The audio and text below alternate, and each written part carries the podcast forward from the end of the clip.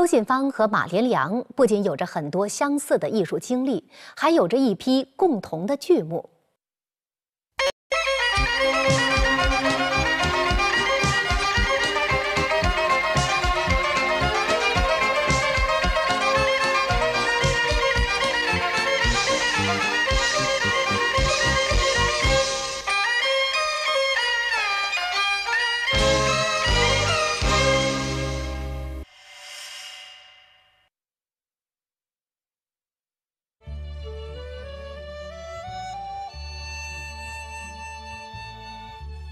刚才提到的这个《清风亭》啊，另外包括像《四进士》，这是都是呃，起码都是齐名的剧目，各有所长的剧目。可是这些剧目被两个人演来，两种这个风采，又看出他们的不同。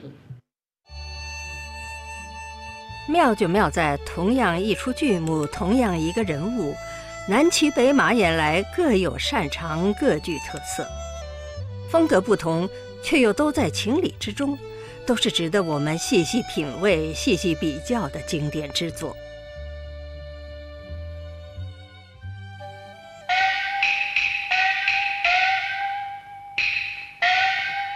人到宫门好修行。他出场缓了锣以后，他打扇子上场，他是很。比较很静很淡的，不是好像要为了亮相而亮相。他有些人出来一打扇子，连抖扇子带抖染口，他没有。一打扇子很轻很轻很淡定的就出来了。什么道理呢？今天有几个朋友约我吃吃酒，街市上走走。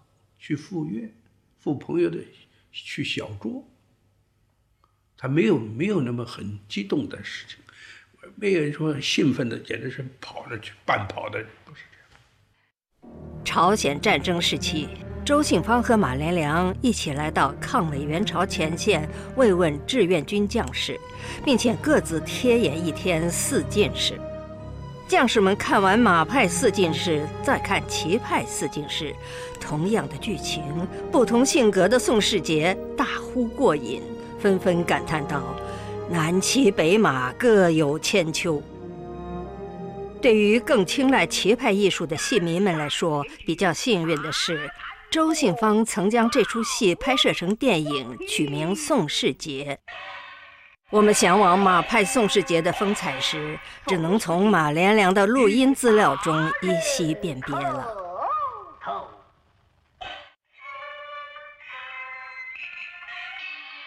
你像他那出四进士啊，导演因为副导演那个谁刘琼，摄影师王少芬，画布景啊韩尚义啊，全是好样的。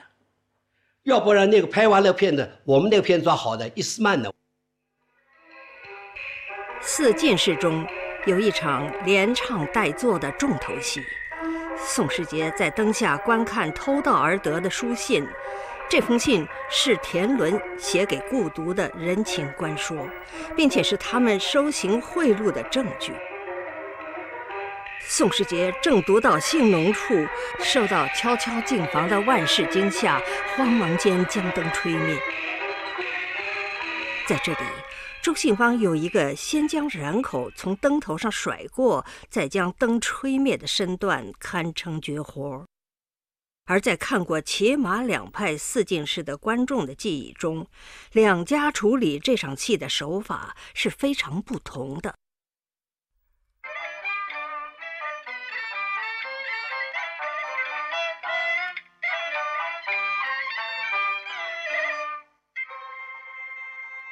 一一扇，把它弄弄灭。他是，噗他这一下子功夫在这儿，就是不要把胡子吹起来。胡子吹起来就难看了，胡子不吹起来，但是要把蜡烛吹灭。这下他的功夫就在这儿。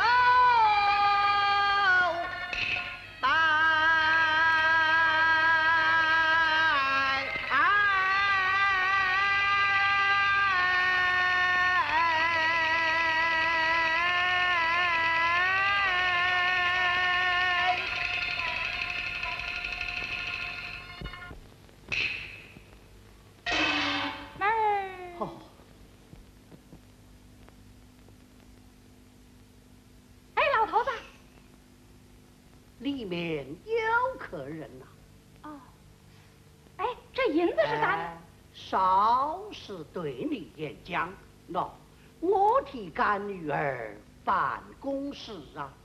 哦，给干女儿办事呢。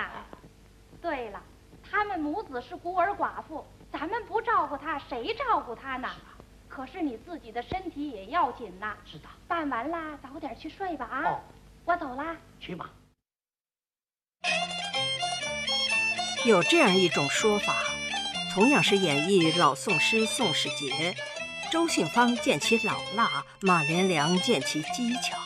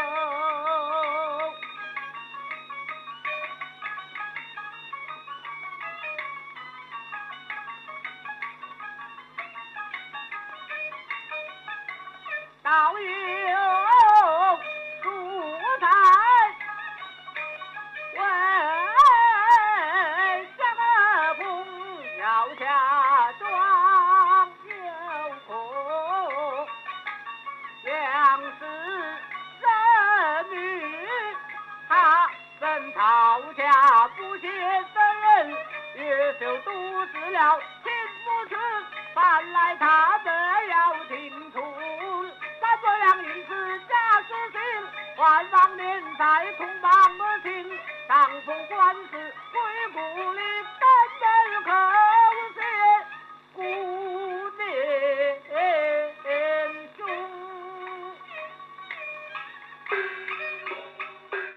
最后大唐那一场，上了刑以后，就是大唐之上上了刑，就是那那段散板，就是那那段唱，很可以把马跟周比较一下，都是很悲伤的。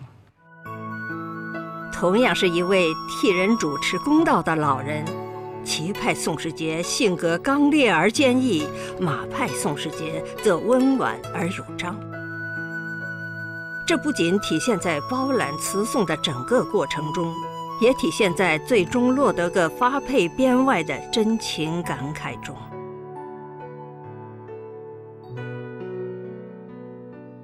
马先生还保持了那种老生的那种娓娓动人的那种讲讲话，他说既既有凄凉的、伤心的、不平的感觉，啊，但是他是。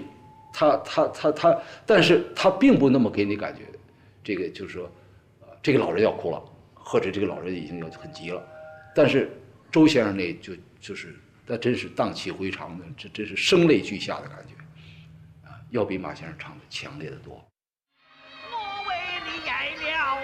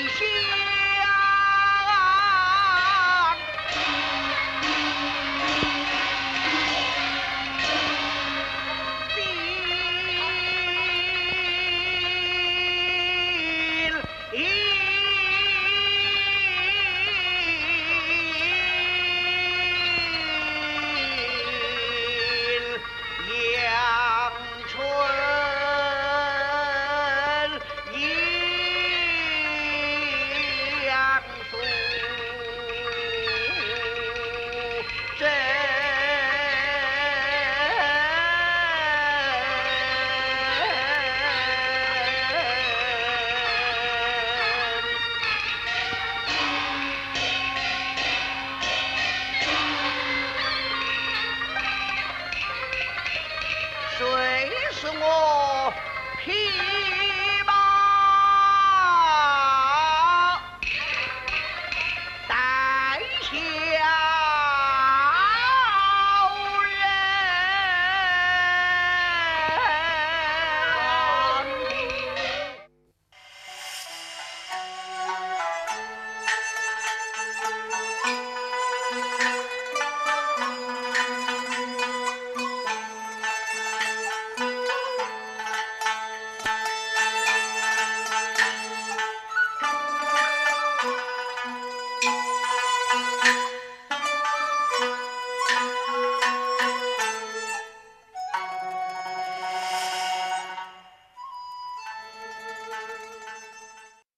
从孙派艺术继承而来的四进士，成为骑马并称的代表剧目，这并不奇怪，因为自谭派老生一统江湖以来，其他早期流派的空间本来就已经被挤压得很小。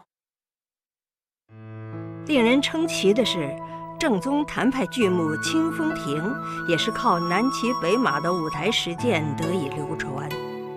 其他很多以谭派相标榜的老生，反而不怎么唱这出戏了。类似于像这个《清风亭》啊这样的戏，这个戏为什么能够成为啊成为这个他们两个共同的这个代表作，或者他们共同都选择这样的剧目啊去作为他们自己钻研的这个对象？那么可能呢，就跟这个戏本身呢，它有这个表演，那就是念白。这情感的表现，那这这种方面比较比较突出的特点有关。马连良虽然创造了脍炙人口的马派唱腔，也留下了很多流传弥广的经典唱段，但他的嗓音也曾一度和周信芳一样，处于比较严重的湿润状态。身段编饰、舞台表演手段多样化，成为马连良号召观众的法门。所以，当四大须生的称号流行以后，甚至有评论认为，在身段做派上，唯有马连良独占鳌头。这又使得南骑北马多了一个相似之处。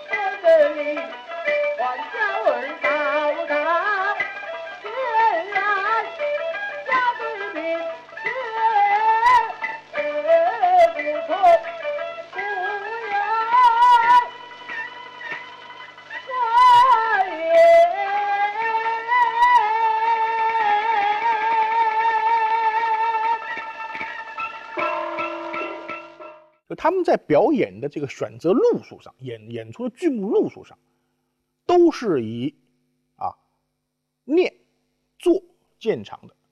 换言之，就是做工老生，在京剧当中啊，叫做工老生。那么这跟那个京曹派的众多演员是有所区别啊，一般这个京曹派的众多演员，他们基本上是以这个唱功见长，至少这唱功是不能忽视的一个重要的方面。你看这百位就是念第一，做第二，这个唱第三了。可实际上京剧是大，按京剧的这种正统的观点来说，是唱念做打，唱总是在第一位的。周马和这这一代演员当中呢，这个倾向啊，好像分化的比较厉害，分化的比较厉害。而周马呢，就是典型的，他们是以这个呃念白和做工戏啊为号召，那么给人的印象呢，也也是如此。南齐北马两家。除了其他并开的剧目，也有相让异能的剧目。周信芳就曾亲口和身边的人说过，有两出戏因为马连良唱得太精彩，流传也很广，他就不再演唱了。他的唱呢，他自己跟我讲过，他说有两出戏我是让掉了，一出呢就是《甘露寺》，《甘露寺》泉千岁啊。这这段他是唱二六的，啥子羞吃热口，他唱二六的。马连良这段非常流行，学唱的人非常多，非常多。所以他说后来我这出戏我让了，我自己不唱了。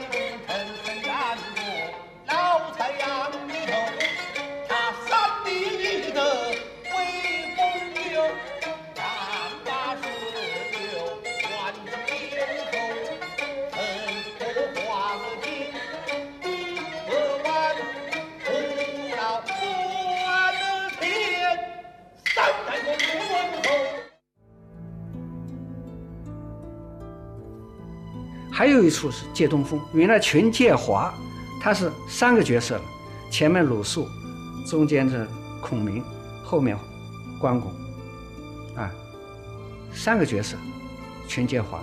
但是借东风呢，后来他不唱了，因为马连良的这个借东风，十天是非常出名，学唱的人非常多，他说我让掉了，所以他后来就唱，群群这个呃鲁肃后面的黄龙道关羽。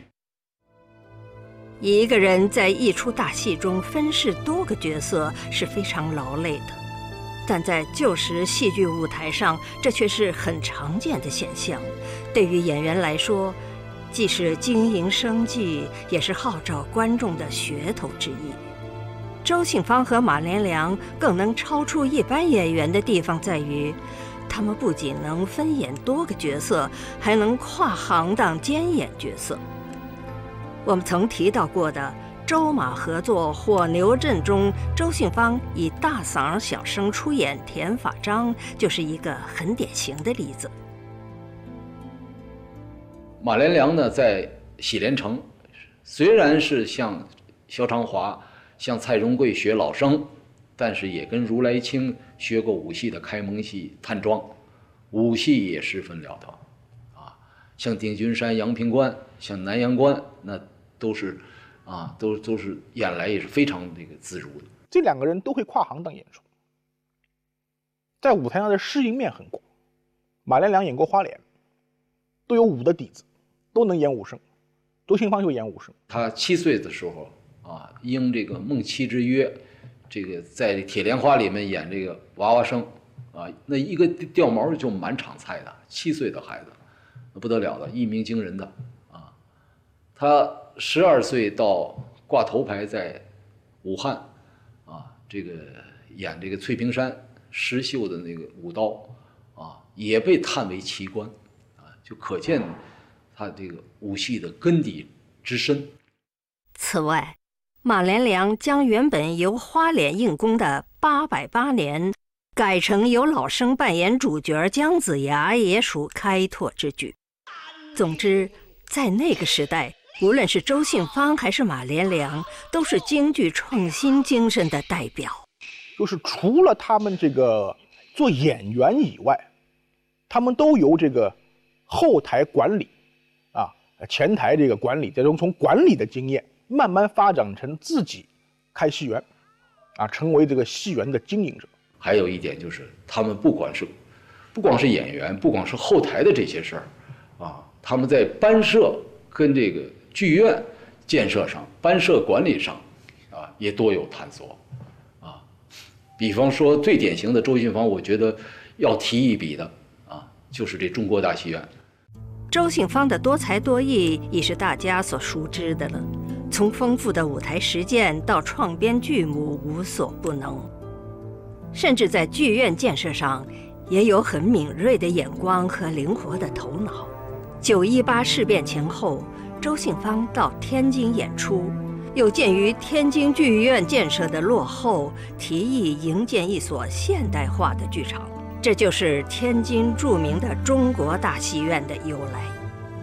他和天津商界的朋友一起吃饭。他提到了，他说天津作为北方的这工商业的这种大都市，戏园都太老了，落后了。一个是剧场比较小，设施比较陈旧，座位少，票价高，啊，已经不能适应天津这个城市这个京剧大码头的需要了。应该盖一个比较现代化的剧场。当时在座的呢，有一位啊很有头脑的一位啊这个这个呃实业家。叫孟少臣，他觉得非常有道理，啊，非常有道理，这个应该来来来来给天津市盖一个比较现代化的这个大大剧院，这个就是天津中国大戏院的由来。一九三四年，中国大戏院正式动工，工程历时两年，至一九三六年竣工，由孟少臣担任首任剧院经理。按人的年龄来算，这座大戏院已经过了古稀之年了，见证了人世间七十多年的风风雨雨。这不得不说是周信芳对中国戏剧史的另一大贡献。后来，这个中国大戏院的这个建设，周信芳提了很多非常好的这个建议，啊，同时呢，他和尚小云等人呢还是股东之一。啊，入股来支持这个中国大戏院的这个建设。后来，这个中国大戏院是从三四年开始动工，三六年，这个建成，到现在啊，应该说是已经是七十三年了啊，已经七十三年了。这个现在这大戏院还在，还在演出。在演员参与剧院建设方面，虽然是南派演员走在前头，但与南齐有着诸多相似之处的北马，在这一点上也是不遑多让。位于北京城西长安街南侧西单与六部口之间的新兴大戏院，就倾注了马连良很多心血。同样的，马连良在北京啊，这个在新兴戏院上。啊在管理上，在新兴戏院的这个这个设施上，啊，装设设施建设上也有很多这个革新。马连良呢，呃，后来在北京开戏园，那很这个明显就是受了上海这种这种体制的这个影响，搞这个原班合一制啊。周信芳当然不说了，他是在上海这个环境中长大的，那么他肯定是在这方面呢，呃，受到这个海派的文化的影响。所以这两个呢，在这个方面。啊，在经历上，生活经历上，有有非常相似的这个经历。